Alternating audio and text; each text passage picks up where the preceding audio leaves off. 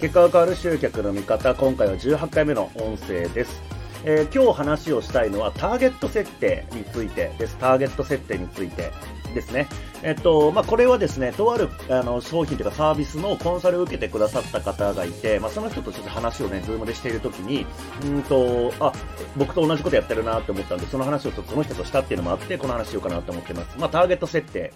えー、例えばまああなたが商品売るって考えた時に誰に売るのかっていうことですよね。で、まあ、これもう、マーケティングの教科書系のものであれば、もう絶対に出てくる話ですよね。まあ、ターゲットを決めよう、ターゲット絞ろうっていう話。で、えー、まあ、すごい、こう、序盤に出てくるんだけども、やっぱりなかなか難しいと。ターゲットなかなか決められませんというような、こう、リクエスト、えー、質問、まあ、今までもね、たくさん受けてきました。で、まあ、ターゲット設定で結構僕がやっていること、まあ、むしろやってないことなんですけども、うんと何かっていうと、多くの人はターゲットを決めようっていうと、例えば何十代の、えー、性別は男性で、えー、どういう仕事をしててっていうことを、こう、事細かに絞っていくようなことをターゲティングだというふうに多分教わってきたと思うんですけれども、実際のところですね、あの、僕自身もそうだし、そのお客さんもそうだったんですけれども、あの、お客さんを、まあ、ターゲットを属性で絞ってないんですよね。僕のお客さんすごい幅広いですよ。えー、今、直近でやってるセミナーだと、えー、っと、リアルタイム参加してくれた人たちは、うんとその日が8人とかかな参加してくれて、えー、そのうち6人が女性だったのかなみたいな感じで女性がすごく多い時もあれば、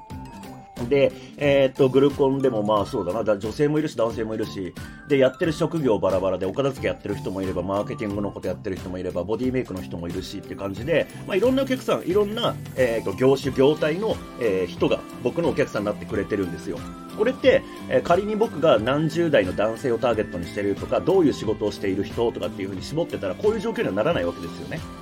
じゃあ僕何でこうターゲットを決めてるかっていうと、まあ、悩みなんですよね、悩み。で、えー、この話をこうしようかなと思ったきっかけになったお客さんも、まあ、やり方を見てると、これってあれですよね、悩みで絞ってる感じですよねって聞いたら、ああ、そうですみたいな感じ、まあ、その言語化されてなかったですけど、ちゃんと、あまあそんな感じですねっていう風になってて、そう、そんな感じなんですよ。ターゲット設定っていうところで、詰まる人っていうのは、なんか事細かに全てを決めようとする、してるんじゃないかなっていう風に思うんですよね。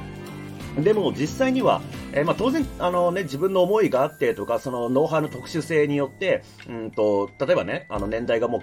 決まってくるとか、うん、あとはそうだな性別が決まってくるっていう商品もあるとは思うんですけれどもまあ、そうじゃない商品って結構多いじゃないですか。で、大体ターゲティング困ってる人って、そうじゃない。えー、っと、例えば、ま、20代の人にも50代の人にも通用するし、男性でも女性でもそういう、それ以外の、えー、性別の人でも、あの、なんだろうな、適用できるようなノウハウの場合、結局あの人にもいいし、この人にもいいしっていうことで、えー、悩むんじゃないかなと思うんですけど、まあ、ぶっちゃけ決める必要ないっていうこと、そこを。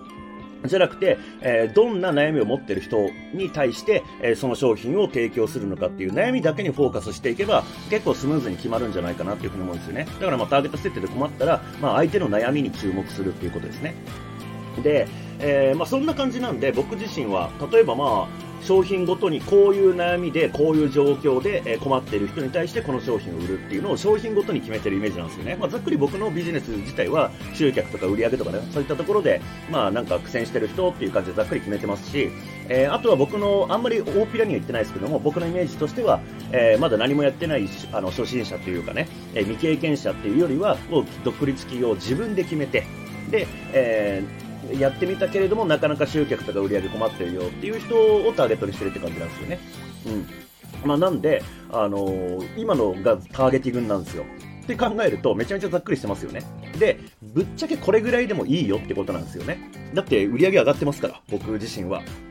だから、えー、まあ、よく言われるね、えー、ペルソナって言われたりしますけれども、何代で、えー、まあ、40代サラリーマンでどうのこうの、どこら辺に住んでいて、どういう生活を送っていてっていうペルソナを決めようみたいな。えペルソナも僕使ってないんで、あの、やっぱり、あの、別にいらんかなっていうところです。まあ、特に、あの、あなたの知識とか経験とかスキルとかを使って、誰かね、他人を支援するようなビジネスをしている場合っていうのは、まあ、そこに何か深い悩みがあるからこそ、あなたの助けが必要になるわけですよね。